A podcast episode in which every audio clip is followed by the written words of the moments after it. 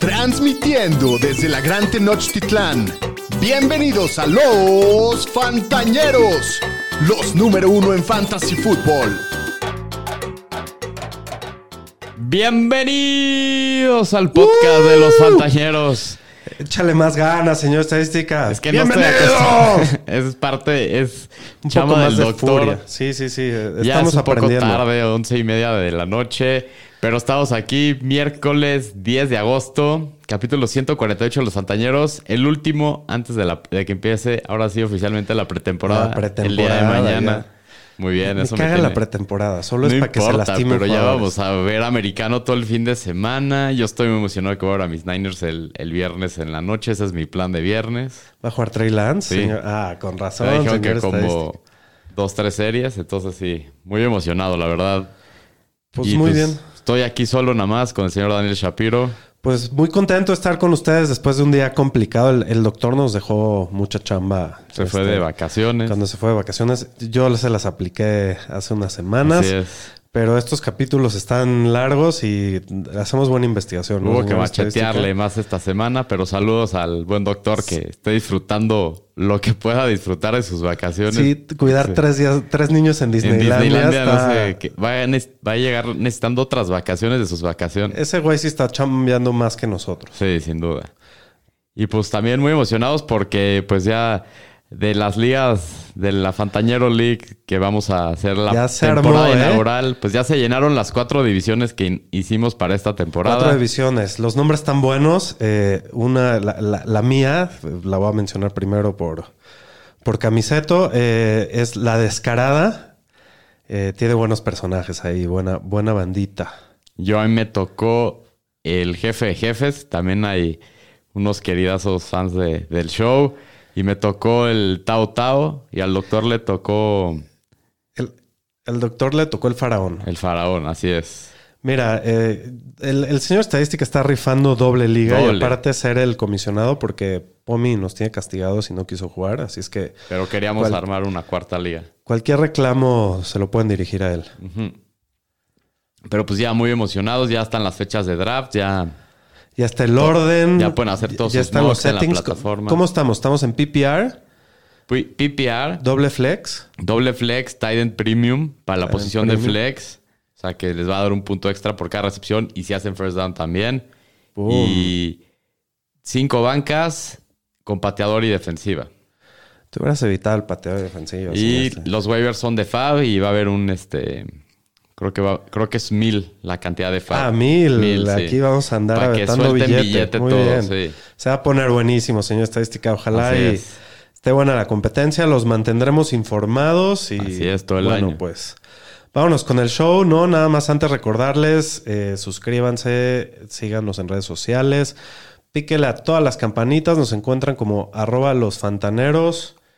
Este, También nos pueden regalar sus reseñas ahí en donde escuchen los podcasts. escúchenos en vivo por ahí de las 11, después de los juegos, eh, ya que empiece la temporada regular. De Sí. hecho, el señor Edgar Gres nos dice: Hola, Saludos Fantañeros, Edgar. presente en la, en la división Tao Tao. Sí, está conmigo el Edgar. contra ti. una, el, sí. el señor estadística es un perro en el fantasy, Edgar, te, te- te aviso. Pero bueno, píquele a la campanita y vámonos con las noticias, ¿no, señor estadística? Las noticias con el señor Estadística. Pues vamos a empezar con el tema de Deshaun Watson, que el NFL Ah, por favor, ya. va a apelar, la, bueno, apeló la decisión de la suspensión de seis partidos. Eh, designaron ahora un ex fiscal en New Jersey, Peter Harvey, para que sea el que lleve la nueva etapa de este caso. Y la liga está buscando una suspensión mucho mayor.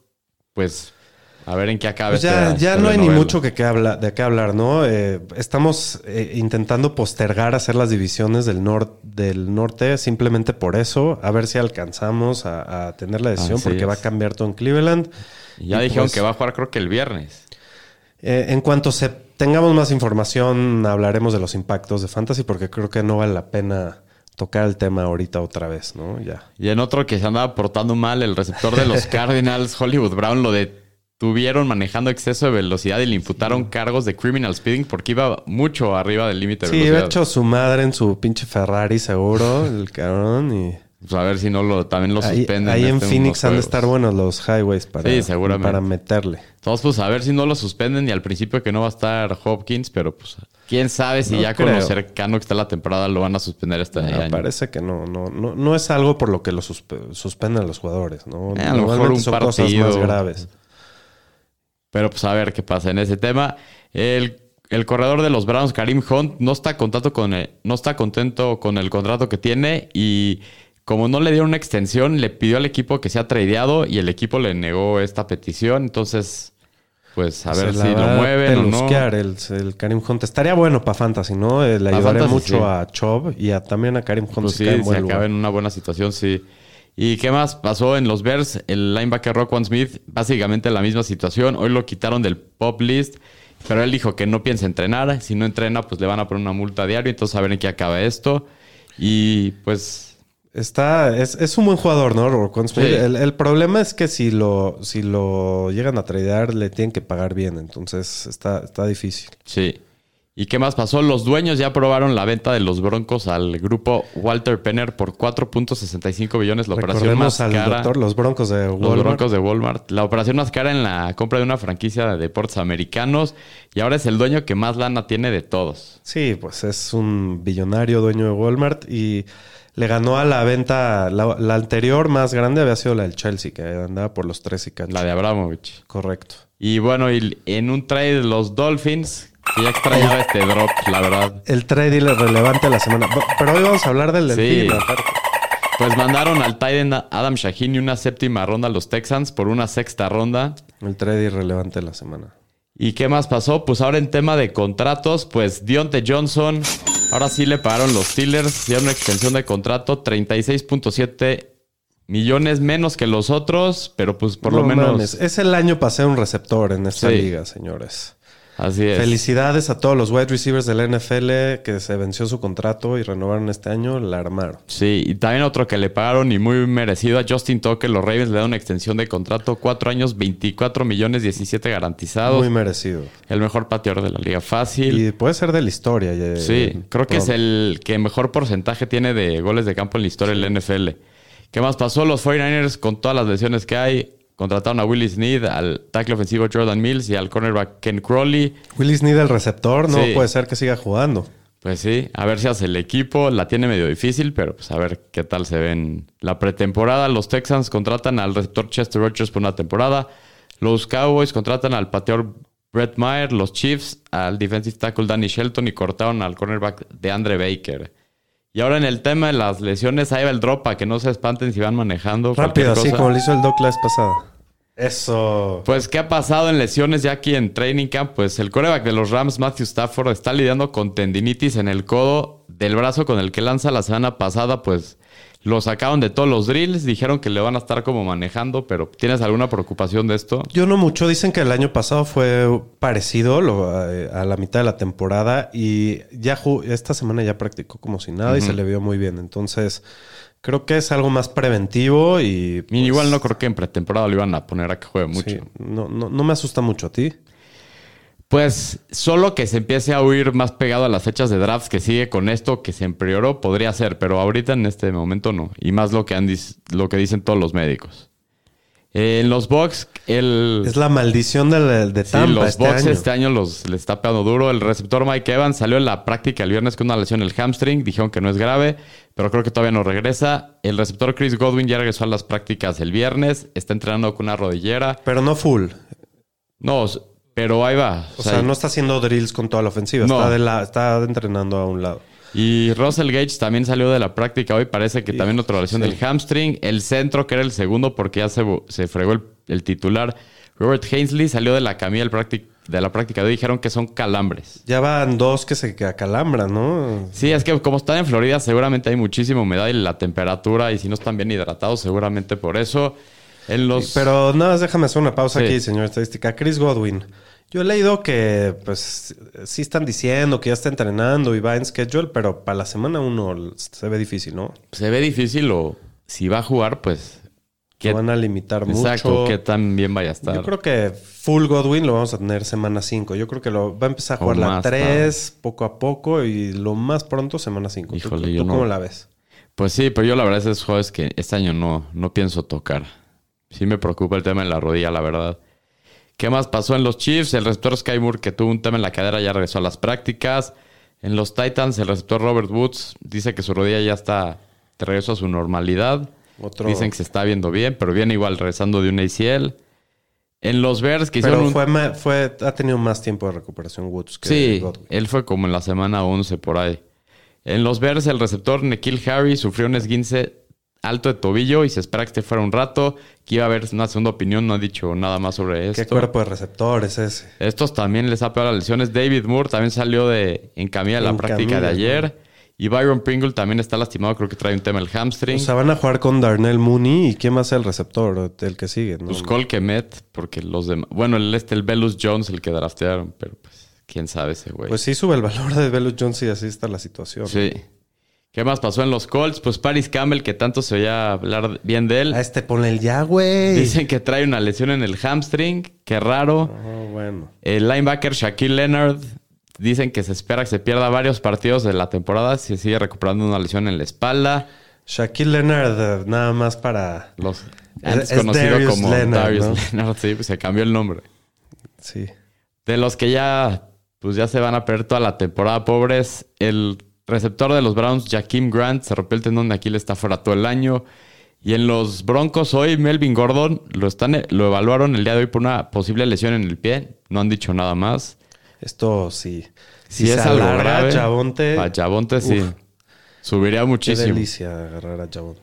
En los Commanders, Antonio Gibson, que andaba con una lesión en el hamstring, ya regresó a la práctica el día viernes. Marlon Mack dice que está regreso a su nivel antes de su lesión de te- del tendón de Aquiles. El Titan novato de los Cardinals, Trey McBride, dice que está lidiando con un problema en la espalda. En los Steelers ya activan al safety Minka Fitzpatrick. Chase Claypool ya regresó a la práctica también con un tema del hombro que traía. Y dicen que Deontay Johnson está lidiando con un problema en el abductor. Y en los Jets, esta ha sido una baja muy importante. El left tackle Mika Beckton está fuera toda la temporada. También se la dedicamos a Jaquín Grant. Tiene una fractura en la rótula. Sí. No, y esto es muy importante, ¿no? Porque la línea de los Jets se veía que venía la alza, draftean Sí. a un buen liniero ofensivo, este lo mueven para el otro lado que también es bueno y Pues sí. Pues sí, eso a ver cómo les afecta ahí a la ofensiva de los Jets. También en líneas ofensivas, el centro de los Eagles, Jason Kelsey, tuvo un procedimiento en el se espera que esté listo para la semana 1. En los 49ers, el Titan Jordan Matthews se volvió a la ICL, también está fuera todo el año. Lo mismo en los Ravens con el linebacker Vince Beagle. Y ya activaron del pop list a J.K. Dobbins y dicen que esperan que está listo para la semana 1. Pues se oyen ahí me- mejor los reportes. El que sí está más en duda para la semana 1 es Gus Edwards. Y en los Saints, el cornerback rookie Smoke Monday, qué, Qué nombre. nombre, sí, qué pobre nombre. Smoke. Pues se volvió a la también está fuera todo el año. El cornerback James Winston se torció el pie en la práctica del lunes. Dicen que no es algo grave y que esperan que está Por de favor, si pronto. no, ahí van a haber problemas para empezar la temporada. Sí, también Taysom Hill, el Titan, ya regresó a las prácticas, traía un tema en las costillas. Y en los Bengals, el tackle ofensivo Lyle Collins, el ex Cowboy, ya pasó su examen físico y ya regresó a las prácticas. Entonces, buenas noticias para los Bengals. Y nada más en tema de retiros, Kiko Alonso, ese linebacker que se aventó ahí varias jugadas bien cerdas, Sí, buenas jugadas de Kiko Alonso. este, pues anuncia que se retira después de... Bien cerdas, pero también tuvo. Me acuerdo una que no si fue a Flaco que le puso un Ah, fregadazo. sí, fue con Miami, que lo, Sí, lo le dejó babeando. Sí, sí. pobre flaco. Pero también tuvo sus momentos, Kiko Alonso, sus buenos momentos Sí. también. Pues eso todo por las noticias. Hasta aquí mi reporte, Joaquín. Pues vámonos ahora con Ventaneando en los vestidores, lo que ha estado pasando. El chisme, el el chisme. chisme en los training camps.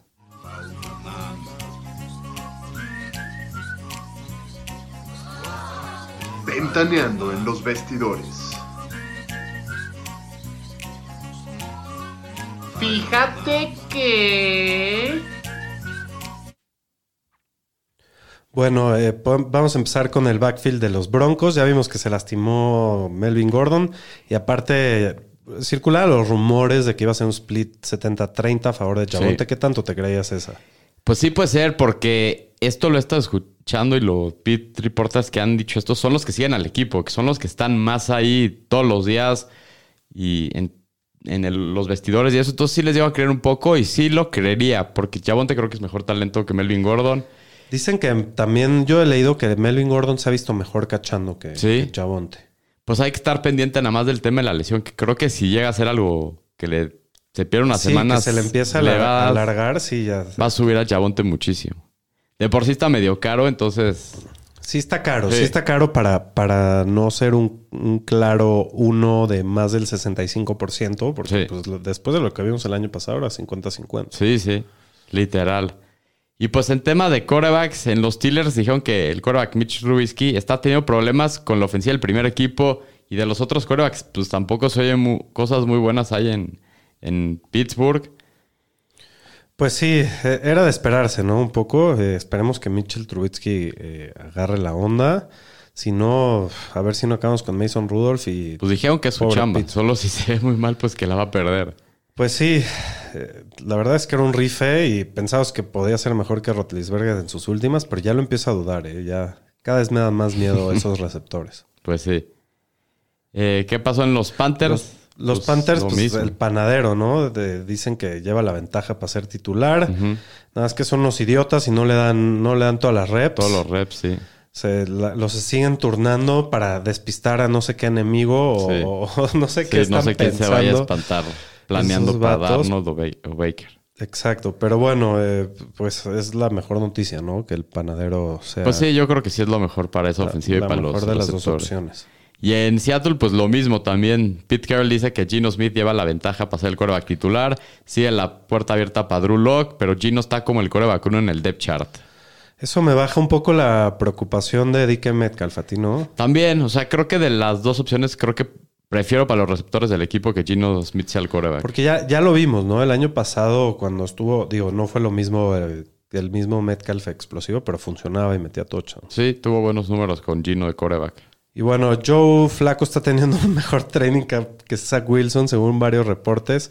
Y Elijah Moore se ve como el wide receiver uno establecido del equipo. Sí. Los dos lo receptores van a ser muy buenos ahí. Elijah Moore, pues con un año más de experiencia, se le ve bien. El año pasado tuvo buenos juegos. Sí, Elijah ahorita Moore. vamos a hablar de ellos. Que nos toca ahorita los Jets. Pero está, está el nabo, ¿no? Que Joe Flaco está teniendo mejor training camp que. Zach. Y aparte se les lastima el línea ofensivo. Digo, ahorita vamos a hablar más de eso, ¿no? Sí. Eh, los Texans dicen que Damian Pierce está viendo como el mejor corredor y el equipo puso a Marlon Mack y a Rex Burhead como co-running backs uno. O sea, los dos como corredores Yo creo uno. que aquí es una movida de Lois Smith, que es un coach medio old school, y va Sí, a poner a ser. los, a los veteranos como el uno, pero yo, cada vez me gusta más este Damian Pierce. A mí también. Creo que la competencia no es tan buena. Va, No. va a estar interes- está interesante y aparte dónde está yendo. Y bueno, James Robinson está teniendo snaps con el primer equipo de la ofensiva. Sí, se oyen buenas cosas de James Robinson. Hay que estar pendiente. ¿No te baja el valor de encuentra. Tien esto? Pues a lo mejor un poquito. El tema es igual la misma lesión, tendones de Aquiles que pues históricamente no regresan bien los corredores. Es No, lo pero está, está muy loco este, este regreso y el de Akers. Está Sí, muy loco lo, lo que han hecho. Era algo nunca antes visto. sí, están regresando muy rápido.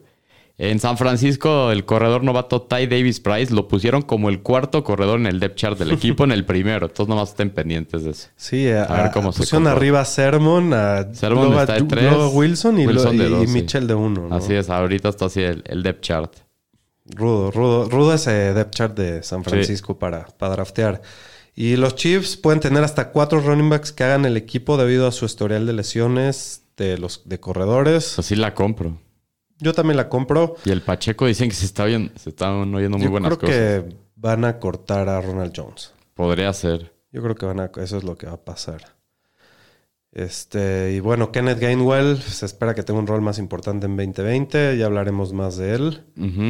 Eh, ¿Qué más? En los Colts, el receptor Alec Pierce, el novato, ha estado con los titulares desde el primer día. Entonces, pues está como también en el depth chart como titular. Ahí sí, sí está bueno pa- para un rife. Está gratis. Ya, ahí de es- tus es últimos gratis, picks. sí, sin duda. Y Titans, Traylon Burks parece que está practicando con el segundo y tercer equipo. Yo aquí no me preocuparía tantísimo. Digo, eh, para redraft, a lo mejor un poquito más, pero sus dueños en Dynasty ni se preocupen. Yo creo que el año pasado también estábamos escuchando malas noticias de Chase Pues sí, y no hay era que el ver qué caso. pasa. Y pues también eh, todavía queda training camp, ¿no? Entonces hay que Sí. ver cómo se desarrolla. Y también el que se oye buenas cosas del receptor de los Giants, el novato también, Wandel Robinson, ya lo enlistaron como el en el primer equipo de la ofensiva. Parece que el puesto del slot ya es de él. Y también he oído que lo están poniendo en el backfield. Y como está Sacón y pues nomás Matt Brida, pues en una de esas lo van a utilizar en el backfield. Entonces, pues ese también puede ser un flyer ahí de tu último pick, Wandel Robinson. Me costaría un poco trabajo echarme un flyer de los Giants, pero sí, Pues sí, sí. sí, sí puede ser opción. Pero puede ser que ahí tenga algo de valor, la verdad. Correcto, señor estadística. Eso es todo. Eso es todo por el Venga. reporte de Ventaneando de esta semana. Pues vámonos con el rol del AFC NFC East. Va a estar bueno, hay mucho de qué hablar, Sí. muchos cambios en los equipos y entonces que a darle, ¿no? Va, pues vamos a empezar en la, en la AFC del Este con los Bills de Buffalo.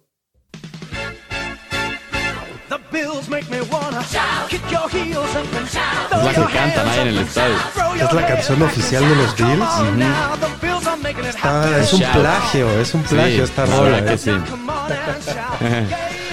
Venga, pues los Bills, ¿qué, qué hablar de los Bills, no? Una, un gran equipo, 11-6, primer lugar de la división. Eh, tienen proyectados por Las Vegas 11.5 ganados, o sea, todavía mejor que el año pasado. Eh, tuvieron una excelente temporada, en especial a la ofensiva, fueron la 5 total. La segunda en touchdowns, la cuarta en intentos por pase. Intenta pasar muchísimo, es, de la- es de los sí. equipos que más pasan. Pero tampoco estuvieron tan abajo en intentos de corrida. Fueron el 13 porque tiene un ritmo, esa ofensiva tiene un gran ritmo, ¿no? Y por eso es tan buena. Yo creo que siempre quieres invertir en, en jugadores de, De buenas ofensivas ofensivas. de este tipo, Sí. ¿no? ¿Quién se va? Se va Brian Dable, el, el coordinador ofensivo que se va a ser coach de los Giants. Creo que ahí no, no hay tema. Se queda Josh Allen, se No. queda el que estaba el de coreback coach. ¿Quién era Van Pelt, no? Creo. No me acuerdo el nombre ahorita, pero eh, es, es- lo ascienden desde adentro, va a ser el mismo sistema, yo creo. Sí, Nada de qué preocuparse aquí. Se va Breida, se va Cole Beasley, ya bastante grande el rapero. Eh, se va Emmanuel Sanders. ¿Y quién llega? Llega Duke Johnson, que me cae muy bien. Jamison Crowder, O.J. Howard, eh, tight end, James Cook, lo draftean un running back, y Khalil Shakir, un receptor que también draftean. ¿Qué, qué, habla, ¿Qué se puede decir de Josh Allen? ¿no? Back to back, coreback 1. Ajá. siete veces dio más de 33 puntos el año pasado. Una excelente temporada a nivel histórico. Creo que su IDP es una locura en la segunda ronda. Sí, está muy caro. Yo no lo voy a tener, pero pues no, no, no, no Habrá te, gente no te juzgo si, si, lo quieres pagar, no es mi estilo, ¿no? Hablando un poco más de, de, lo- de sus armas, Stephon Diggs lo, lo considero uno de los jugadores elite para Fantasy. Creo que está en- del, si no es que en el tier más alto, es el primero del segundo tier. Sí, de acuerdo. Eh, para Fantasy hace dos años tuvo una temporada histórica, tuvo 166 targets ese año, pero el año pasado solo tuvo dos menos, ¿no? Eh, se siente un poco decepcionante lo que que hizo el el año, año pasado, pasado. porque el anterior fue histórico y normalmente es así, ¿no? De- Y el año pasado, para donde te lo llevaste, sí te quedó un poquito. Yo lo, lo trasteé en una liga en la tercera ronda y sí me quedó medio mal. O sea, tuvo tercera, partidos no. que desaparecían. El, el año pasado se está yendo a finales de la primera. No, yo me lo llevé en la tercera, en una estándar. No, pero al final tuvo una buena temporada, nada más no tuvo esos partidos de explosión y eso te hizo sentir que no te ganaba partidos. Creo que este año puede ser un poco mejor. Eh, está yendo eh, la segunda, a principios de la segunda. ¿Te gusta para ese ADP, señor estadística? A mí sí, bastante. Sí, sobre todo si son ligas PPR. Sin duda no me molestaría. Porque si me lo voy a llevar, voy a tener como un pick al final la primera ronda. Entonces en la vuelta creo que me podría llevar un buen corredor. Si es que me quiero ir receptor primero. No, no, se está yendo en la segunda, señor estadística. a ¿No dijiste que la primera? Eso fue, eso fue el año pasado. Ah, El año pasado se estaba yendo en la primera, a finales de la primera, Stephon Diggs. Pero bueno, eh, podemos seguir. Gabriel Davis es otra buena opción.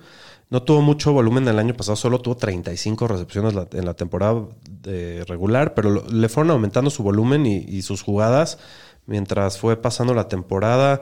Todos recordamos ese partidazo que se echó con. Kansas City.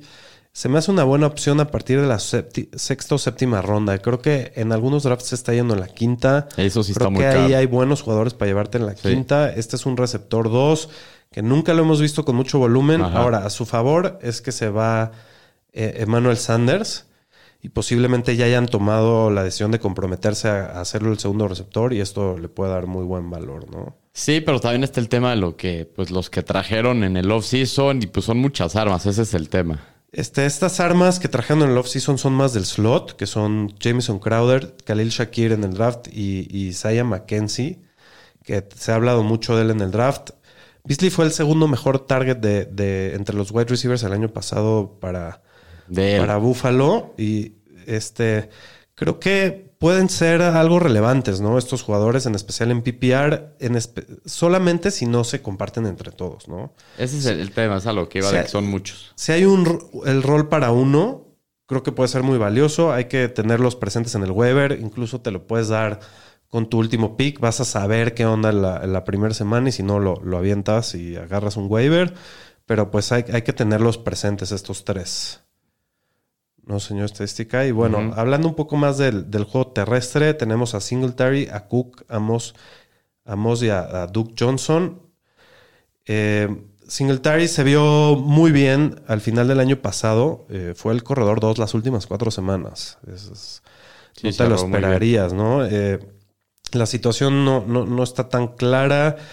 Creo que sí va, puede llegar a ser el corredor de primera y en segunda, pero creo que en tercera, eh, en las situaciones debería de ser Cook, ¿no? pase eh, debería de ser Cook porque eh, los Bills en el offseason estuvieron buscando mucho este rol, Ajá. ¿no? Sabían que no lo tenían y hicieron todo lo posible para no para que Singletary no sea esa persona. Y trajeron a McKissick que al final no firmó, entonces luego draftearon a Cook. Entonces estaban buscando a alguien en ese rol. Exactamente. Entonces, eh, digo, Singletary se está yendo bastante tarde en los drafts. Creo que no es un mal rife, pero sí está topado su techo. Sí. Y, y en ciertas situaciones donde vaya perdiendo Buffalo también se va a desaparecer. Entonces nada más hay que tomar en Y cuenta. algo que también con los corredores de este equipo, Josh Allen también lo se come muchos touchdowns porque él dentro Por de las tierra. 5 nadie lo baja, entonces él se come sus touchdowns. Se están yendo parecido Cook y Singletary. ¿Por cuál te irías? Eh, creo que por En Singletary. octava se están yendo. Creo que por Singletary porque en teoría debería ser el titular, pero pues Yo me iría por Cook, te voy, a decir por qué. Creo que Cook cumple con todos estos criterios de los que, de los que hemos hablado para los corebacks tarde. Es, es joven, está en una buena ofensiva y cacha. cacha. Es especialista en cachar. Me gusta y creo que le veo un poquito más de upside. A lo mejor estoy loco, pero bueno. Ahí, eh, Moss, Zach Moss, no- ni para tomarlo en cuenta, lo doy por muerto. Y Duke también, creo que es un repuesto, aunque lo amo y le deseo lo no, pero mejor. es como pero- el cuarto corredor Sí, del no, no. Este, pero sí, creo que vale la pena en la octava darte un rife por estos dos corredores. No está, alguno de estos dos corredores no está mal, No. porque pues estás apostando en la ofensiva, ¿no? Eh, hablando un poco del- de los tight ends, eh, Dawson Knox y OJ Howard. eh, Knox fue un breakout el año pasado, fue uno de los buenos waivers de tight end. Creo que no nos debemos de dejar engañar por el año pasado. Tuvo nueve touchdowns, pero solo 49 Como el recepciones. Tonian un año antes. Exacto, algo muy parecido al Tonian. Creo que se está yendo en su techo, pero pues estando en esta ofensiva, creo que puede repetir. ¿no? Sí, por Este, los touchdowns. O sea, va a estar en una ofensiva de muchos puntos, va a sí, estar mucho en está, el red zone. se está yendo en el 9. Creo que no está mal llevándotelo ahí. A mí no me encanta draftearlo, No, pero tampoco. está mal si te late. Howard creo que va a ser el suplente y lo van a meter a bloquear. Pues sí, eso también a lo mejor Howard no le vaya a quitar targets en el, en Ok. el end zone. No creo. Pero O- sí puede pasar. Pues vamos ahora con los Patriotas de Nueva Inglaterra. Ándale. Está muy moderna la canción de los Pats. Seguro sí tiene una clásica, ¿no? En el, en el estadio Esto ponen ACDC. Sí, pero esta es como su canción de, de los Pats. Pues los Pats acaban 10-7, segundo lugar en la división. Ahora, mira, tuvieron unos datos interesantes. Fueron la sexta ofensiva en puntos. Esos datos sí no me lo esperaba. Fueron la 8 por corrida y la 14 por pase. Las Vegas les proyecta 8 y medio ganados. Ahora sí los proyectan como el tercer equipo de la división para terminar esta temporada. Lo más importante para temas de fantasy y la ofensiva, pues se va Josh McDaniels, que era el coordinador ofensivo por muchos años. Se va a los Raiders. A mí no me, no me preocupa tanto que se haya ido, me preocupa más que cómo lo reemplazaron, ¿no? Pues Eh, dicen que va a ser este. Matt Patricia, Patricia, que y- siempre era defensivo. Otro vato ahí, este, están aplicando la que aplicó el Delfín el año pasado y Sí. no, no- no funcionó tan bien, digo. Sí, no me acaba de Sí, gustar. sí me preocupa un poco también para el desarrollo de, de, de Mac Jones, ¿no? Sí. Y que dicen que Mac Jones no se ha visto del todo bien en Training Camp de su segundo año. ¿Qué pasó en el equipo? Trajeron de regreso a James White por dos años que pues está lidiando con un tema cadera y quién sabe si va a estar listo para el inicio de la temporada. Hicieron un trade con los Dolphins por Devante Parker y mandaron al bostazo de Nekil Harry a los Bears que ya se lastimó. En el draft que hicieron en la segunda ronda se llevaron a un receptor que se llama Taekwon Thornton de Baylor que sorprendió a mucha El gente. más rápido de- Era el más rápido, pues uno chiquitito que has oído algo de él en training camp, yo No, nada en especial. Y draftearon a dos corredores, a Pierre Strong de South Dakota State en la cuarta ronda, y a Kevin Harris de South Carolina en la sexta ronda. Entonces, más running backs para este backfield que siempre ha sido muy ambiguo. Y pues, ¿qué va a pasar? ¿Va a seguir siendo la misma ofensiva? ¿Habrá algún cambio con cambio de coordinador? Con estas armas, veremos una mejora de Mac Jones a Fantasy. Pues ¿Cómo yo lo- creo cómo que las ves? armas no cambian mucho. Digo, creo que Davante Parker sí va a ser el receptor principal. Pues, en teoría eso Vale, debería Yo ser. creo que vale la pena darte un flyer por él. Ahí está también casi gratis y es el receptor uno de un equipo. Nada más por eso. Ahorita está de ADP 138. Sí, o sea, o- finales como de la onceava. De la 11, 12, doceava, sí. sí. no, está, está muy barato. Creo que pues te puedes aventar un flyer por él, pero digo, eh, solo porque va a ser el uno. La verdad, eh, el, el cuerpo de receptores deja mucho que desear. eh, Sí, son yo creo como- que después de Parker va Jacoby Myers, Sí. que tampoco es nada flashy. Sí, está Bourne y Aguilar, que son receptores decentes, pero ninguno es so- espectacular o sobresaliente. Y para el tipo de ofensiva que son. Ninguno que es se- un playmaker. Sí, ¿no? que se basan en el juego terrestre. Yo creo que el volumen a lo mejor está un poco limitado y si estás viendo algo, buscando algo, es como seguridad, tipo como Myers el año pasado, que fue como el receptor 30 en el año, ya sabes. Sí, algo como un así. flex, algo así van a hacer. Es lo que yo creo. Y ahora sí, hablando del backfield, pues Ramón Stevenson cada vez va tomando más relevancia, cada vez oyen más cosas de él. Ya se escucha que quieren tradear a Harris Sí, también. salió eso hace rato. Damon Harris en su último año de contrato, pero históricamente hemos visto también que a los corredores de los Pats en su último año Les los usan bien. hasta morir para quemarlos y luego que se vayan a otro lado a morirse. Entonces, ¿tú cómo lo ves? Muy decentes. Pues eso es lo que hacen. No, Yo, la verdad, para lo que se oye por el precio, se me hace mucho más atractivo a mí Ramón A Stevenson. mí también.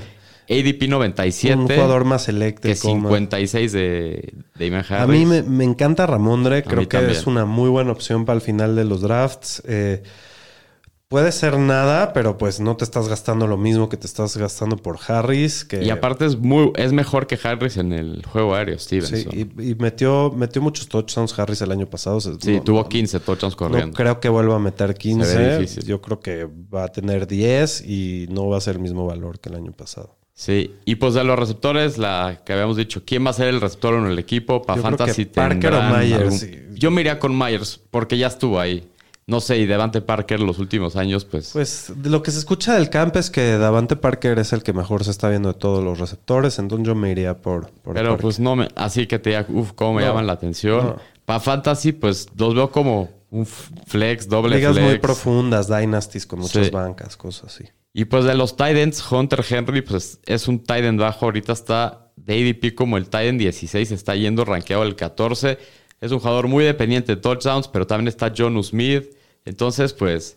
También va a ser un güey que lo vas a tener que agarrar de hueves y, y streamearlo si empieza a meter Streamearlo y esperar que tenga touchdown esta semana para que te Sí. cumple, porque si no te va a dar dos recepciones para 20 yardas. yo, yo, yo lo veo como un vato que te salva de una semana así de puta, tienes bye o se te lastimó alguien, lo metiste y te metió dos touchdowns y te salvó la semana, ¿no? Sí, pero la verdad, estos de estos equipos No que tiene mucho fuera de. Ramondre, no se me antoja tocar a nadie. A mí tampoco. Y pues vamos ahora con tu equipo. Con el delfín. Miami has the Dolphins, the greatest football Esta es la Es clásica. Sí, viejo. Muy setentero el pedo. De la época cuando hablamos de Super Miami Muy bien, muy bien. Pues fue bastante laborioso este, analizar a Miami Esto porque sí, tuvieron muchos movimientos. cambió muchísimo, en especial en la ofensiva. 9-8 el año pasado, después de empezar 1-7, eh, tiene una muy buena racha. También tuvieron un calendario bastante accesible el año pasado, y que este año no lo tienen. Eh, la proyección de Las Vegas son 9 ganados otra vez. Eh, la ofensiva total del año pasado, pues tuvo una. Tuvieron muy mal, ¿no? Una ofensiva total de 20 número 25. Fue el 26 en touchdowns, el 10 en intentos por, de pase y el 18 en intentos de corrida. Eso quiere decir que el ritmo de la ofensiva no era tan malo, pero pues la eficiencia pésima, Sí. ¿no? ¿Quién se va? Lo más importante es que se va Brian Flores, un coach eh, muy, muy defensivo, muy orientado a, a la Llega defensiva, otro- con, todo lo contrario. Correcto, con muy poca atención a la ofensiva, eh, con muchos coordinadores ofensivos que cambiaron, con muchos problemas que habían ahí. Se va Davante Parker, ya hablamos de él, a- el receptor a New England. Se va el, el liniero ofensivo Jesse Davis, que era una papa. Se va el receptor Albert, Albert Wilson. Y el corredor Philip Lindsay, el corredor Duke Johnson. Y llegan al equipo. Es la, es la lista más larga que he hecho en todo el offseason de, de salidas y llegadas. Mike McDaniel eh, de San Francisco era el coordinador ofensivo de, de San Francisco, si no estoy mal. Pues no era ese título, lo tenía era como el coordinador del juego terrestre, porque Shanahan es como el ofensivo. Sí, y- bueno, pero pues era, Era el, el- el era que el seguía en la segundo, ofensiva, sí. ¿no? Eh, eh, un coach eh, muy orientado al sistema de Shanahan, eh, más orientado a correr el balón, a, a jugar con más espacio, con más yards after the catch, de poner a los jugadores en espacio, ¿no? Eh, West, eso se West dedica. Coast. Correcto. Y pues bueno, trae a Tyreek Hill, un especialista en esto. Traen a Teron Armstead, uno de los mejores linieros tackles izquierdos de, de la liga. Tal vez se lesiona también. A Raheem Mostert, que viene regresando de una lesión, un corredor dinámico que creo que lo van a usar poco. Ya hablaremos un poco más de esto. A Teddy Bridgewater como suplente de Tua, a Cedric Wilson como receptor slot, pasé al tercer receptor, al corredor Chase Edmonds, al liniero ofensivo interior Connor Williams y al running back Sonny Michel. En conclusión, cambiaron totalmente Sí. la ofensiva, ¿no? Y, y toda la filosofía de ella. Y pues al final, como lo hemos dicho mucho, todo va a depender de Tua. Le ponen las armas, le mejoran la línea, le dan un coach que le va a ayudar a, a- a desarrollarse y pues tiene Pues que ahora sí ya demostrar. llegó el momento. de Se han escuchado muy buenas cosas en Training Camp, pero creo que lo importante es verlo en la temporada, que, que- que, este, enseñe lo mismo que está enseñando en Training Camp. Mucho va a depender, creo que también de la salud de la línea ofensiva y de Armstead. Y pues si logran tener también un, un buen juego terrestre, que pues, también McDaniel se supone que es especialista en eso. De eso va a depender los puntos de fantasy y, y la efectividad de toda la ofensiva, ¿no? Eh, bueno, no creo que tú sea una buena opción para draftear. Todavía no le veo el upside para, para rifártelo en el draft, pero pues creo que puede llegar a ser un, un streamer sólido. Y pues yo le veo un poco más de upside, aunque otra gente no. Eh, hablando un poco del juego terrestre, aquí hay un comité: Edmond, Sonny Michel, eh, eh. Mostert, eh, que creo que van a ser los principales. Eh, también creo que hubo un gran esfuerzo para, para mejorar este cuarto de corredores que tenían el año pasado a Gaskins con mucho más talento. Edmonds creo que le dan un, es al que mejor contrato le dan, es al, ma- es al mejor pagado. Parece que va a ser el running back uno del equipo. Al final sí va a ser un comité, va a ser muy al estilo San Francisco lo que hacen, pero me gusta mucho Edmonds por su explosividad. Eh, creo que en su ADP se está yendo alrededor de puro corredor 2 y aquí tienes la chance de, de pegarle un corredor 1. Siempre le he tenido miedo a Edmonds Yo para también. tener un rol muy grande, pero no creo que tenga un rol muy grande ni tanto volumen, pero puede producir bien. Creo que puede ser eficiente y, y puede dar puntos para, para esas rondas en, en su ADP. El resto de los running backs no los draftaría, solo tenerlos en el radar para waivers. A lo mejor Sonny Michel se vuelve el goal line back y, Y te si puede alguien se lastima o devolver cosa. valor, pero Ajá. no, por ahora no. Un poco más controversiales son los valores de Tyreek Hill y de Waddle. Eh, creo que Tyreek va a tener una buena temporada y es tan bueno que sin duda va, se va a meter en el top 12. Eh, creo que su ADP de 8 es bastante alto, Sí. pero creo que al final es muy bueno y, y por eso su ADP está ahí. Y aunque no vas a tener la chance de ser el 1 o el 2 o el 3, creo que por ahí va a estar. Al final lo estás drafteando en su techo y creo que va a cumplir ese ADP. Ya veremos. Yo sí no lo voy a tocar. Está, Está bien. muy caro para mí ese precio, la verdad. No Está es que no confíe en el jugador, pero me no sabemos el cambio de, de equipo. Cómo Ah, le- bueno, cómo pero va antes estaba quedando como el 1, como el 4. Sí, Yo creo que se va a bajar al, o- entre el 8 y el 12. Al final, por ahí lo veo. Creo que más que por su talento o por, o por la ofensiva, el problema de Tyreek es que ahí está Waddle y Sí. Waddle va a estar muy involucrado. Ajá.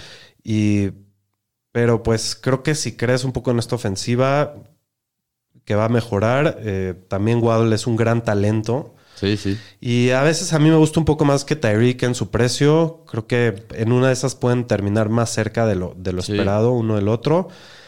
Pero pues ya ahí depende mucho de si crees en la ofensiva o no. No sé Y- qué opinas tú, señor estadística. Pues, o sea, los dos son jugadorazos. El tema es de que para mí Tyreek sí está un poco caro. Y Waddle a lo mejor también un poquito. Waddle que se está yendo como en la- a finales de la tercera, en la cuarta, ¿no? Más o menos. Ahorita te digo, señor estadística, en un segundo. O sea, de que los dos son jugadorazos, eso no tengo duda. Waddle se está yendo en el pick 39. 39, eso es principios de la cuarta ronda. Sí, Entonces, creo, creo que para mí están un poco caros, los dos.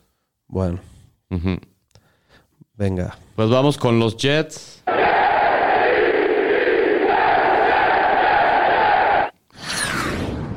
Los Jets que acabaron 4-13 fueron el último lugar de la división. Fueron la ofensiva total 26, en puntos la 28, ofensiva por corrida 27, por pase 20, o sea, bastante mal otra vez. Las Vegas les proyecta 5.5 ganados, creo que es el tercer equipo que menos ganados les proyecta Las Vegas. ¿Qué hicieron? Tuvieron un gran offseason, la reventaron en el draft, se llevaron al mejor cornerback de la clase a Sauce Gardner en el pick 4, Garrett Wilson en el pick 10, Jermaine Johnson en el pick 26, o sea, tuvieron tres primeras rondas. Se movieron para llevarse a Brice Hall empezando la segunda ronda al primer corredor de esta clase. Y draftearon también al Titan Jeremy Rockert. Trajeron de vuelta a Braxton Berrios por dos años. De Free Agents trajeron a CJ Usama, de, que viene de los Bengals. Trajeron al Guard Lake en Tomlinson, al pateador Greg Sorline. Pues le mejoran a Zach Wilson las armas, la línea ofensiva. Pero pues tuvieron ahora sí la pérdida de, De Mekhi Becton. Becton el día de ayer, que eso sí les afecta. Pero pues ahora, ¿qué esperar de Zach Wilson? Segundo año, le traen mejores armas. Sí se vio bien mal el año pasado, aunque estuvo lastimado también. ¿Qué esperas tú de, de Zach Pues Wilson? hay malas noticias en, en training camp, ¿no? Eh, digo, a veces no debemos de panicarnos nada tanto por lo que pasa en training camp, pero bueno, no, la, la- la cosa no se ve bien.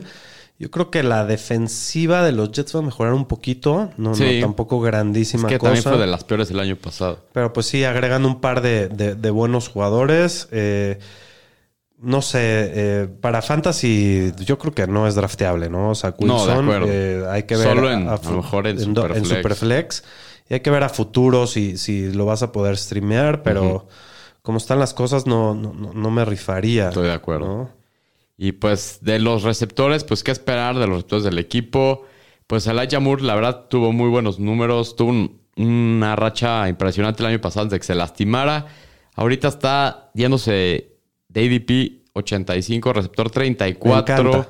A mí también me gusta. Receptor 1, como receptor 34, mucho talento, Sí. joven, y pues aunque Zach Wilson no sea tan bueno, alguien va a recibir Sí, el volumen. y ya, bien- ya se vio bien el año pasado. Y se vio bien con Zach Wilson Sí, también. también hay que ver nada si el equipo podría mantener dos receptores para fantasy. O sea, si Garrett Wilson podría ser relevante también. Pues yo creo que Garrett Wilson también va a ser relevante, pero menos este año. Yo creo que Sí. ahí Moore va a ser va a ser el Chile por lo menos este año. Eso es lo que pinta. Ya dijeron que es como el claro uno del equipo. Hablando de los corredores, pues trajeron a Brice Hall. A mí personalmente me gusta mucho su ADP. Está ADP 43. Estamos hablando principios, mediados de la cuarta ronda. Creo que puede ser un league winner. Dicen que... Me estabas diciendo, señor estadística, que harías un reach a principios de la tercera por él. Pues dependiendo del formato de la liga. O sea, estábamos hablando de algunos corredores y estábamos hablando como el caso de Zeke De o Saquon. de Saquon, otros ahí tipo Montgomery. Pues hay, un- hay yo en varios mocks, sí, la verdad sí. Estoy haciendo un poquito rich. Yo sí creo que Brice Hall puede ser un league winner este Yo año. ahí sí yo no estoy de acuerdo. Sí me gustan más Zeke y Saquon Sí. que Brice Hall. Y, no- no me malentiendan. Me, me gusta mucho Brice Hall. Se me hace un excelente talento. Pero al final no, no es un jugador consolidado como los otros dos. Y, y, pues no sabemos cómo lo va, si lo van a ir involucrando poco a poco o si ya lo van a jugar de una. Pues el equipo lo que ha dicho volumen. básicamente es de que sí va a ser el uno clavado el equipo. Ahora el tema es, con, si es así, Michael Carter, ¿qué pasa con él para Fantasy? ¿Es un handcuff? ¿Tiene No. algún valor aparte de esto? No, no, no. Yo creo que si, si se van a comprometer a Brice Hall, Michael Carter no. Pero yo no sé, yo no creo que al principio le avienten todo el volumen a Brice Hall. Yo creo que sí van a involucrar un poco a Michael Carter al principio. Igual no lo draftearía porque eventualmente el rol se lo va a llevar Brice Hall completo. De acuerdo. Pues eso, y de los Titans, pues no hay mucho. CJ Usama está con su tema de la rodilla, con lo que no pudo. Creo que no jugó el Super Bowl. Y este, entonces todavía creo que no está al 100%, entonces creo que no lo No, hay que tocaría. esperar a ver con estas armas porque sí está complicada Sí. la, la- la ofensiva de los Jets. Sí, la ¿no? verdad sí. Esta es una de las peores ofensivas de toda la liga y tiene un calendario durísimo, Durísimo. para empezar la temporada. Durísimo. Sí. Igual que el Delfín, está muy fuerte el, el calendario del, del este. Sí. Pues ya esto fue todo por la, la conferencia americana del Este. Ahora vámonos a la nacional. Vamos a empezar con los vaqueros de Dallas. América. America's Team. Está buena. ¿Sí? Sí, sí, es muy ochentera. Echándole un cumplido vaquero. A mis queridas. Ándale, está bueno. Dallas, Dallas Cowboys. Ándale. We are the Cowboys. Sí me gustó, señor. Sí, estaba buena, la verdad. La quitó rápido porque no lo, no lo soporta tanto. Pues los Cowboys que acabaron 12-5, ganaron su división. Fueron la ofensiva total 1, la ofensiva por pase 2, por corrida la 9. En puntos fueron la 1. Este año Las Vegas les proyecta 10 ganados. Y pues sí tuvieron varios movimientos interesantes. Que la verdad creo que el equipo en el papel se ve peor que el del año pasado. Sí. ¿Qué pasó? A Mari Trade básicamente lo regalaron por una bolsa de cacahuates a, los Browns. A Mari Cooper, perdón, lo tradearon Trade por unos pinches cacahuates. Por un Miguelito Literal. y unas rufles verdes. Sí, también se va a hacer de Wilson a los Dolphins. Llega una extensión de contrato con Michael Gallup, pero se espera que no vaya a estar listo para el inicio de la temporada No, rezando del es ACL. para la mitad de la temporada. Sí, draftearon en la tercera ronda a Jalen Torbert de South Alabama, que podría ser un prospecto interesante para Fantasy. Sin duda, Con el tema de la situación de los receptores. También contrataron a James Washington, pero se fracturó el pie y dicen que se va a perder por lo menos como las primeras cuatro o seis semanas de la temporada. Y pues los jueves de, de- este equipo para Fantasy, todos el año pasado no cumplieron con sus expectativas, todos terminaron peor que su ADP, por más que estuvieron en la ofensiva número uno de la liga. Y pues, ¿qué esperar este año para Dak? Ya recuperado su lesión del tobillo, un año después de esto. ¿Cómo lo ves? ¿Te llama la atención dónde está? está se está yendo como el coreback 8. Pues no me molesta Dak. Creo que hay otras opciones con las que me prefiero rifar, como por ejemplo Russell Wilson o en una de esas hasta por Trey Lance por el upside. Sí, ahí te estás yendo mucho más atrás. ¿Por qué? Porque aunque el año pasado fue en la ofensiva 1, eh, me preocupa el tema de la falta de armas, me preocupa el tema de que se desarmó la línea ofensiva. Y pues, ay, quién sabe ahí qué va a pasar. Creo que van a correr más que, que los años anteriores. Que- También creo que Dak va a correr más, pero no, no me disgusta. Prefiero otros, a otros por su ADP. De acuerdo. Y pues de los corredores, ¿qué esperar de sí que este año tú cómo lo ves? ¿Crees que va a seguir teniendo el mismo volumen? Va- ¿Crees Pues que yo- va a yo creo que- terminar como corredor uno otra vez? Yo creo que va a seguir compartiendo con Gallup. Igual creo que va a tener del 60 al 65% de los, de los acarreos. Eh, eh, Zeke. También creo que con la falta de receptores le van a pasar más a los corredores y creo que esto le va a ayudar a Zeke. Y también creo que Zeke está muy barato, está más barato que nunca. Eh, se está yendo a principios de la tercera, finales Sí. de la segunda, hasta mediados de la tercera. Eh, lo he visto hasta en principios de la cuarta, sí. Y, y creo que es muy barato para hacer un corredor uno. Lo prefiero que a Montgomery, lo prefiero Sí, que, a, sí. Que a muchos de los que se están yendo a su alrededor. Entonces, me gusta mucho para que sea tu corredor dos. ¿Por qué no? Y pues Pollard también se habla de que le pueden dar un rol más importante. Igual para el juego aéreo con la falta de receptores lo pueden involucrar ahí. Se está yendo Pollard como el corredor 32, ADP 83. Estamos hablando séptima ronda. Creo que también es interesante Pollard, ¿no? Sí, Eh, creo y si que le llega a pasar algo así, Si le llega a pasar algo así, titular. sí tienes ahí el titular. Creo que es muy atractivo eso. Y aparte te va, te va a dar, te va a dar en las semanas porque va a tener por ahí del 40 a 35% de, de los snaps. Entonces, creo que ahí se va a parecer un poco a lo de Karim Hunt, un poco menos. Karim Hunt y Chop, un poquito menos, este, o sea, un poquito más cargado hacia Zeke, pero, Sí. pero al final, creo que en su ADP los dos jugadores están buenos. Ok. Y pues en los receptores, pues ya A hablamos. ti no te gusta nada Zeke. No, no mucho, la verdad. Creo que ya vi lo que es y no sé, siento que probablemente no va a llegar a esos números esta temporada.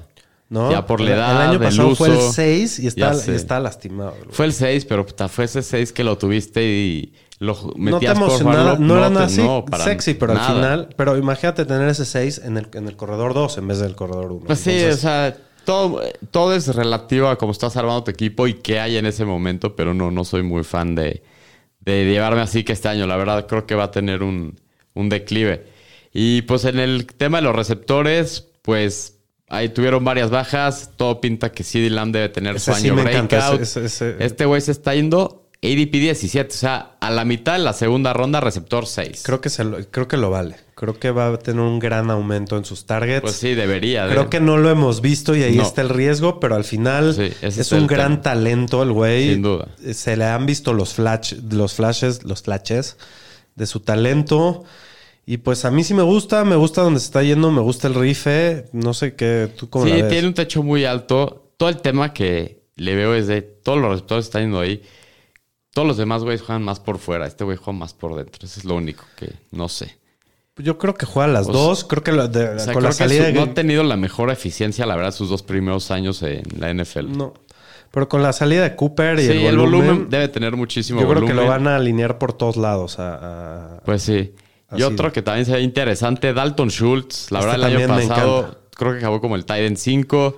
Debe tener muchísimo más volumen. Igual por lo mismo, pagarías el precio Titan 7, ADP 65. Lo pagaría, creo que puede quedar en el top 3, Dalton Schultz. Y es de esos Titans que creo que a partir de él ya se cae otro tier y ya después de él creo que ya me esperaría hasta mis últimos No, picks. a mí, yo, para mí el último es Sackerts.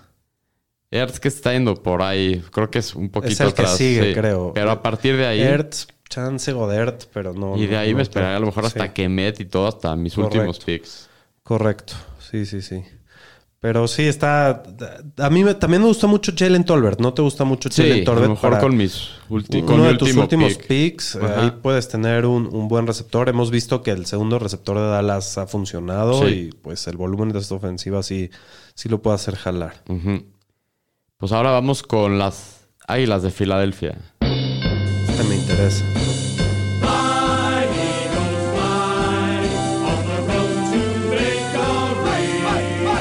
También está setentero. Sí, este sí es de clásico también, el Fly Eagles Fly. Bueno, los Eagles que fueron el segundo lugar de la división, quedaron 9-8. eh, su proyectado de este año por Las Vegas de ganados es 9.5. Llega AJ Brown en este trade súper controversial el día del draft y el, recep- el receptor y el receptor Zach Pascal. Se va el corredor Jordan Howard. No hay Qué muchos, bueno.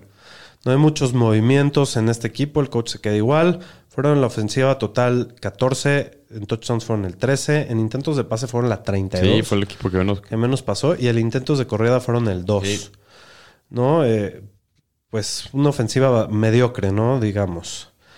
Eh, pues, ¿qué hacen? Le traen armas a Jalen Hurts. Parece que lo quieren ayudar por aire, ¿no? Para que pase un poco más y a que sea más eficiente por aire.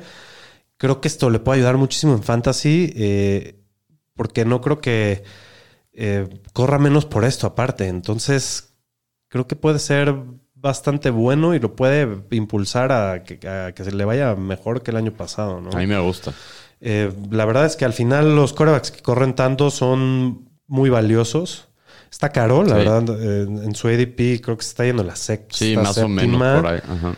Pero es el, ult- el último corredor de los que corren mucho, que se va sin contar a Trey Lance. Sí. O sea, de los que ya lo hemos, los hemos visto. Creo que tiene la- el potencial para ganarte muchas semanas. Todavía creo que puede dar un salto más este año. eh, por las armas que le pusieron. Tiene una gran línea ofensiva. Si cambian un poquito la filosofía del equipo, creo que puede ser bastante bueno Jalen Hurts en fantasy. Eh, y también el año pasado dijeron que le fue muy mal por aire, pero en números de eficiencia no le fue tan mal. Entonces, ahí con, con la situación en la que está, pues puede ser interesante. Creo que está un poquito caro, pero No, a mí no se me hace que está tan caro. Sí me lo he llevado en varios mocks, la verdad. ¿prefieres a él o a Trey Lance do- dos rondas después? Híjole, depende. ¿El corazón te gana, señor estadística, No, o la no, razón? no, no. Hay veces que sí me... En algunos sí me aviento el rifle con Hertz, la verdad. Sí, e, es una de las buenas opciones. La última opción elite por tierra, digamos. Bueno, luego tenemos AJ Brown, que es el... eh, hablamos de que fue un movimiento muy sorpresivo. Eh, es una situación, creo que es difícil de evaluar. No sé qué opina, señor estadística. Porque si bien lleva una ofensiva con poco volumen por aire, y ya estaba en una ofensiva con poco volumen Ajá. por aire, no cambia mucho su situación y su eficiencia es lo que lo ha salvado. Sí, eso es todo. Pero creo que también Tannehill es un quarterback un poco más pulido por aire, ¿no? Entonces, Sí. esa es, esa es una cosa que le resta. En su ADP me da un poco de miedo, incertidumbre. también. Creo que hay jugadores un poco más seguros. Yo me rifaba más por Evans, por Pittman. Yo también. A lo mejor por Tyreek Hill. Me gustan un poco más. Sí, yo también. Eh, simplemente por el, por el volumen ahí, ¿no? Pero bueno, al final sí puede ser un madrazo. Si, si en el equipo cam- deciden cambiar la filosofía y, y pasar un poco más, pues sí. También me preocupa el, los touchdowns que se roba Hertz, ¿no? Tanto para los Por receptores tierra por tierra para, y a los corredores. Y no sé, tú, ¿te O sea, da miedo hace- también? Se me hace, no, no me da miedo. Se me hace que está un poco caro para Está donde se está yendo. Por eso es lo que yo dije que yo era mis juegos estaba caro. El talento lo hemos visto, es un jugador súper eficiente, pero si está yendo ahí alrededor Evans o Pittman, prefiero el volumen que van a tener ellos. Evans ya lo hemos visto asegurado. Pittman, pues lo demostró el año pasado, se ven buenas cosas de él, entonces me daría el rifle con ellos antes que él. Y aparte está Devonta Smith, está Goddard.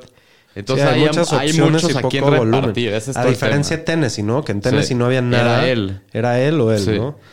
Y bueno, hablando un poco de Devonta Smith, el receptor de segundo año, eh, fue el wide receiver 42 en PPR el año pasado. Sí, y, con y muy tenía, poco y tenía poca competencia, eso es lo que me preocupa, ¿no? Ahora tiene más competencia, solo estaba ahí Godert y Raygor que no sirve para nada.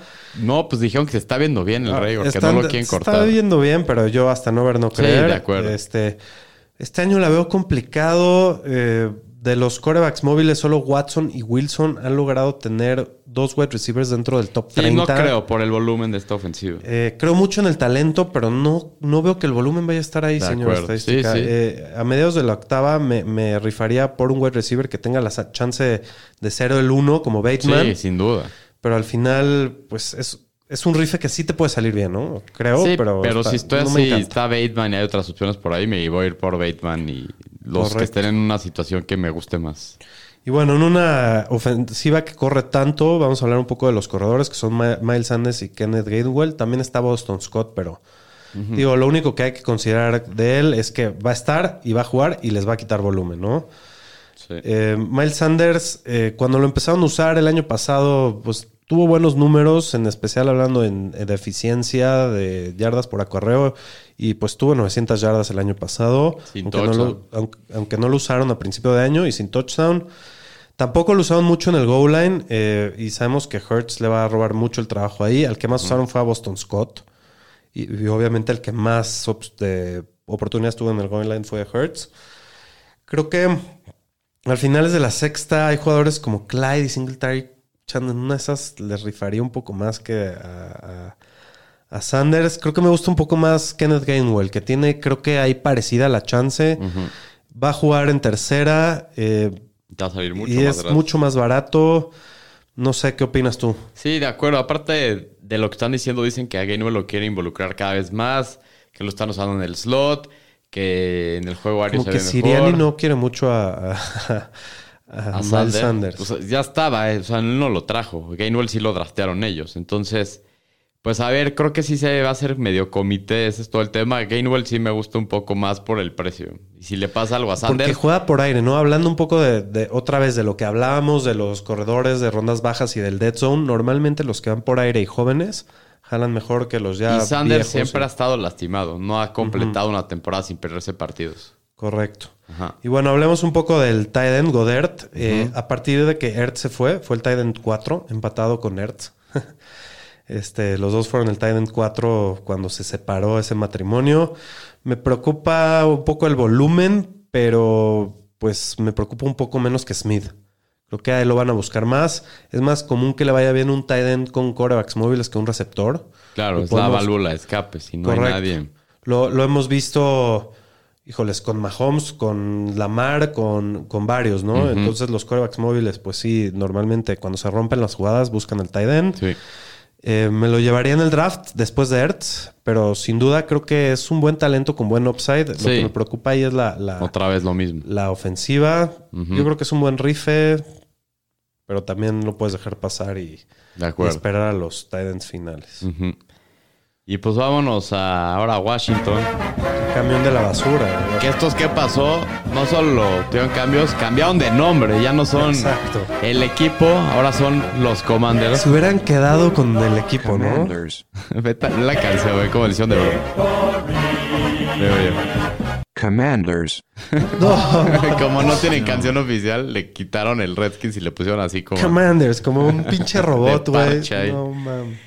Pues los Commanders acabaron 7-10. La verdad, tuvieron una temporada bastante decepcionante después de haber pasado a playoffs un año antes, que tiene una gran defensiva, que apestó esa defensiva Muchas el año lesiones pasado. se fueron para abajo. La... Muchas lesiones. Vegas les proyecta 8 ganados. Creo que lo más relevante que hicieron, pues hacen un trade, se traen a Carson Wentz, que pues es Carson Wentz, pero creo que para los malos corebacks que había tenido este equipo en los últimos años, creo que es el mejor que han tenido en las últimas cinco temporadas. Terry McLaurin tiene la maldición de Allen Robinson, pero ya llegará. Ve la esperanza de Allen Robinson que llegó con Stafford. Sí, pues al McLaurin ya le dieron su lana, tres años más se queda en el equipo, llegó una extensión. ¿Qué más hizo el equipo? Draftearon a Jahan Dodson, Jahan Dodson, perdón, en, Un, un gran prospecto, ¿no? De- eh, con el pick 16 de Penn State. También draftearon al corredor Brian Robinson de Alabama en la tercera ronda y al coreback Sam Howell de North Carolina en la quinta ronda. Regresa JD McKissick, que al final le dijo a Buffalo que no y se regresó a los Commanders. Pues Wentz sí es una mejoría de coreback a lo que han tenido los años anteriores. Creo que para los receptores, para McLaurin, pues creo que es algo mejor a lo que había visto. Y pues Pues sí, McLaurin yo creo que ahí va a estar sólido. No, no, no sé si va a ser tan espectacular. No, de pero acuerdo. Podemos esperar algo parecido a lo que hizo Pittman el año pasado, ¿no? Más o menos. Pues sí, Era un poco un mejor equipo Indianapolis, eh, más oportunidades para anotar, pero pues no, no creo que sean peor que lo que hemos visto de... de- de- de acuerdo. Pero lo, lo draftarías donde está yendo. ¿Dónde está yendo, señor? Se está yendo A ver, lo podemos... ADP 41, receptor 16. O sea, está yendo a la mitad de la cuarta ronda. Alrededor de Jalen Waddle, Deontay Johnson, DK Metcalf. Pues es que está ahí en... ¿Con quién te quieres dar el rife de esos? Pues sí me gusta McLaurin porque es el uno de ellos, o Metcalf, son los que más me gustan. Eh, creo que el- también, también me gusta mucho Waddle, pero es el 2, ¿no? Entonces siempre prefiero irme por los unos. No sé qué opinas tú. Pues sí, de acuerdo. La verdad que sí. Y pues en el juego terrestre, Antonio Gibson... ¡Ya, güey! ¡Pinche pendejo, güey! ¡Ya! Creo que es de los corredores que la gente más está evitando. Se está cayendo mucho en los boards. ¿Qué hacer con él? ¿Cómo lo ves? Ahorita está ADP 36, corredor 19. O sea, está yendo... a- es el último pick de la tercera ronda. Creo que para mí está un poco caro por la situación. Sí, no, a- me gusta. A mí, mira, si, si, si hubieran cambiado, a Ma- si McKissick se hubiera ido a Buffalo, en una de esas me, me aviento el tiro, pero creo que la que se haya quedado le topa todo el juego aéreo a Antonio Gibson, que es lo que llevamos esperando ver de él tanto tiempo, que salió de college hablando que era un mini McCaffrey, que iba a tener muy buen juego aéreo, pues nunca, nunca lo hemos visto. Ya sabemos de las lesiones de él que tiene todo el tiempo, las lesiones del mismo.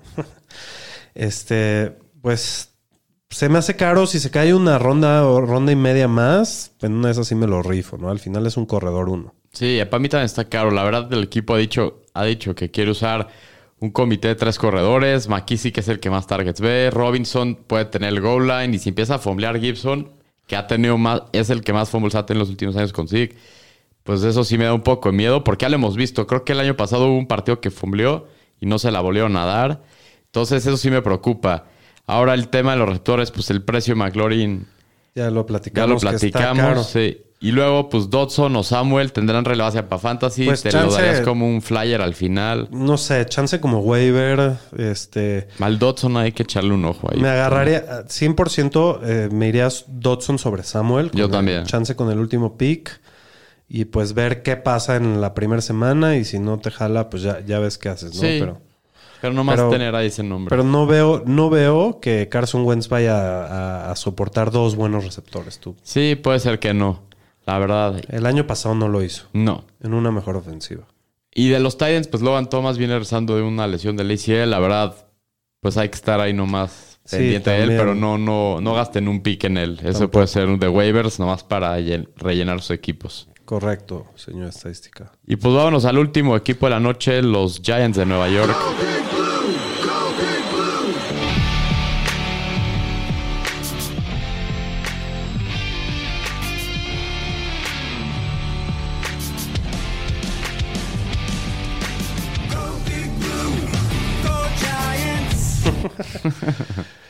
Bueno, la rolita de los Giants aquí para un equipo camión de la basura. Hoy escuché una estadística increíble de los Giants. ¿Qué? Son el único equipo que no han estado por arriba de 500 en cinco años de la En historia cinco de la NFL. puta, qué triste. Muy triste la situación de los Giants, bueno, pero bueno, creo que dan los primeros pasos para darle la vuelta a esta situación. En muchos años fueron cuarto lugar de la división, ganaron solo cuatro partidos, perdieron 13. Eh, Las Vegas se ve a toda madre y los proyectan 7-5. Se me hace que está muy alto eso. Pero Yo lo veo muy alto. Le Sí están está dando alto. tres juegos y medio más que lo ganaron el año pasado. Sí está alto, pero Las Vegas es Las Vegas y Sí, yo sí. sí. veo este, una mejoría en este equipo. Hay equipos que veo peores que los Giants. El año pasado eh, creo que había uno peor o dos. Este, fueron la ofensiva 32 total. Fueron el 32 en touchdowns. Tuvieron 25 touchdowns en toda la Sí, temporada no. como equipo. Eh, fue el- fueron el 15 en intentos de pase y el 25 en intentos de corrida. Temporada históricamente mala, pero creo que va a mejorar. Creo que esto no se puede repetir tanto.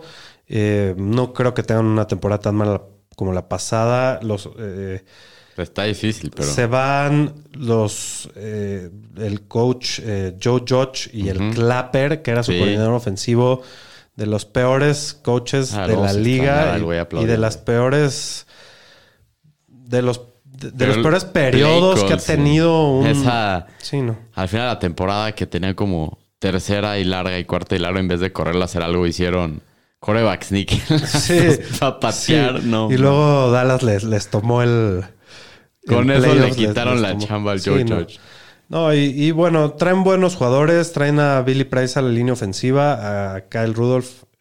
Y- ah, no, perdón, perdón, perdón. Se van Se Billy va Price, se va. Evan Ingram, se va Kyle Rudolph, se va Nate Solder y se va Will Hernández. Y llega Mark Glow, Glownitsky a la línea ofensiva, Tyrod Taylor, Ricky Seal Jones. También creo que hacen un buen draft. ¿No? Se llevan un buen línea ofensiva de Van Neal, Sí. eh, se llevan Ahí está el Wandel Robinson. a Wandel Robinson que dicen que está viviendo muy bien el slot y, y A un par de- Kevin Thibodeau, ¿no? El, Thibodeau, el, de Oregon. el defensive end que, que digo igual la, la defensiva no, no, no le veo que vaya a estar nada buena pero pues sí veo una mejoría en la ofensiva no este mm, bueno eh, eh, hablemos un poco de Daniel Jones no se están escuchando nada de cosas buenas del, No. del camp Le vi ahí unos videos y unos, unos pases, muy malos. Eh, eh, pues no, no lo veo con la posibilidad de draftearlo ni con el upside. no. A lo mejor puede llegar a ser un streamer porque corre un poco, Sí. pero, pero por ahora no. Eh, hablar un poco de eh, el año pasado fue muy malo. Al principio no tenía el volumen porque venía regresando del, CIE, el, ACL. del ACL. Y pues eh, luego tuvo una lesión súper rara, un accidente así Lo que pisaron iba caminando hacia atrás y lo pisaron y se le hizo una bola en el tobillo. entonces pierde otro mes de la temporada. Pero se vieron flashes de su talento. Al final es un prospecto increíble. Ya lo enseñaron en la NFL. Dicen que viene 100% sano. Creo que en su ADP es un buen techo. Creo que es el último receptor que se va, que va a jugar los tres downs. Sí, o sea, tiene el volumen asegurado porque aparte no hay nadie en No hay ese nadie. equipo que le vaya a hacer competencia. Entonces, eh, pues viene con un riesgo, pero me gusta, a mí me gusta más que Zeke, que Montgomery, que Akers. Digo, ahí con Zeke ahí se van, pero me Sí, gusta el- más que esos El tres. tema con Zeke es de que creo que el techo de uno a otro es descomunal. O sea, creo que Saquon, si tiene ese año a lo que era hace tres años, su que techo tampoco es... tenía una superofensiva. ¿eh? No, no, nunca la ha tenido. La verdad, nunca la ha tenido. Siempre ha tenido corebacks malos, línea ofensiva mala, play call pésimo. Pues ahora en teoría mejoran un poco las circunstancias, pero si llega a esos niveles, sí tiene un techo muchísimo más alto. Que y que duda. Montgomery, que Akers, ¿no? Sí, el tema es si lo va a hacer. Sí, no, es un riesgo, pero pues nunca lo habías encontrado tan barato, igual que es un caso parecido a Zeke. Creo que uno es más seguridad, el otro es más upside. Sí. Y pues me, me- me gu- a mí me gusta bastante Saquon por donde se está yendo. De los wide receivers, solo me rifaría yo por Tony. Sí, creo que yo también. Digo, también no te, no te culparía si te vas por Goladay porque se está yendo después. Y No. puede ser el uno también. No. Ese güey lleva dos años que no hace nada. Yo Lleva no dos años que no hace nada, pero pues puede terminar ser el uno. Pero yo apostaría totalmente en eh, la explosividad del talento Mm. No de. Tony, que es el que es el que se El está yendo más teoría, caro, ¿no? sí. Eh, se está yendo como wide receiver 43, que pues tampoco es Tampoco- tan caro. Creo que te puede devolver valor por el talento, pero pues sí es un rife. Sí. Y cada vez está subiendo más en los boards porque a la Sí. gente le gusta. Hay mucha gente que le gusta mucho y lo han inflado mucho. Todo el tema también es lo mismo. Tienen muchas armas, coreback malo, ofensiva Sí. mala, entonces... Sí, no. Digo, de ahí el único que me encanta es Saquon y me gusta un rife por Tony solo porque vimos el año pasado con esta misma ofensiva un juego explosivo impresionante de él. Creo que fueron 200 y cacho yardas Sí, y tuvo dos, touchdowns. tres buenos partidos, pero nada más. Entonces, Por lo pues, chequeé porque alguien me lo trató de vender. Y me, ese- no sé qué, vi las estadísticas. No, sí dije, estuvo, estuvo muy lesionado, ¿eh? Tuvo muchas Sí. lesiones el año pasado, tuvo suspensiones. El güey es un desmadre, ¿eh? eso sí. también se sabe. Y también que- es un receptor chico, o sea, también... Sí, a, a- a mí O sí sea, me, si sí me me dieran late un que- rife con algún receptor del equipo sería con él y si después de él sería Wandel Robinson para mí. Y pues sí, dicen que Walter Robinson tiene asegurado su rol en el, en el slot. El slot, Hay que era, el- tenerlo. era la posición de Sterling Shepard que no va a estar para el inicio de la Correcto. temporada. Hay que tenerlo en mente. Yo no me daría un rife con él porque no le veo tanto upside como a Tony, pero, pero pues bueno, para los waivers puede ser interesante. De los Titans no hay nada aquí. No, nada, la verdad. Y pues bueno, con esto terminamos los roles de las divisiones del, del este. Vámonos a las predicciones. ¿Cómo van a quedar las divisiones? A ver, ¿cómo va a quedar la americana? La americana, pues ya, ya saben más o menos lo que yo voy a decir. No, no, no voy a poner a Miami ganando la división. ¿No? No, voy a poner a Buffalo. Oh, ok. Ajá. Después. Creo que los Bills son demas- están demasiado cabrones, pero pongo después a Miami, Ujú. luego a New England y luego a Jets. Estamos igual. Yo también. ¿Y pasan los Dolphins o no? Pues sí, yo digo, está, veo muy difícil el calendario, pero pues la esperanza es lo único. está que mueve. dura la americana, la verdad. ¿no? Pero creo que pues el, el equipo tiene el roster para competir y pues todo va a depender de Tua y podrían. Creo- será la temporada. O sea, sí que estamos en una liga con muchos delfines. Siempre están como muy emocionados, pero ¿será esta la temporada que más emocionados están de los últimos años? Es el roster que más me gusta en los últimos 15 años. Es, de- el- del es la temporada que más emocionados estás entrando a la Sí. semana 1. Sí, pero le tengo mucho miedo al calendario y a la, y a la división. eh, no, a la, a la conferencia está de Pues no sí. mames. Pues sí, pero así es. La verdad, si quieres estar ahí, Sí. pues tienes que ganarle a los buenos. Pero creo que van a dar juegas contra los buenos, esperemos. y de la nacional, De la nacional, eh, me voy a ir con Dallas hasta arriba. Sí. Ok, Luego Philly. ok, Luego voy a poner a los Giants y luego Washington. ok. Y luego Washington, dijiste.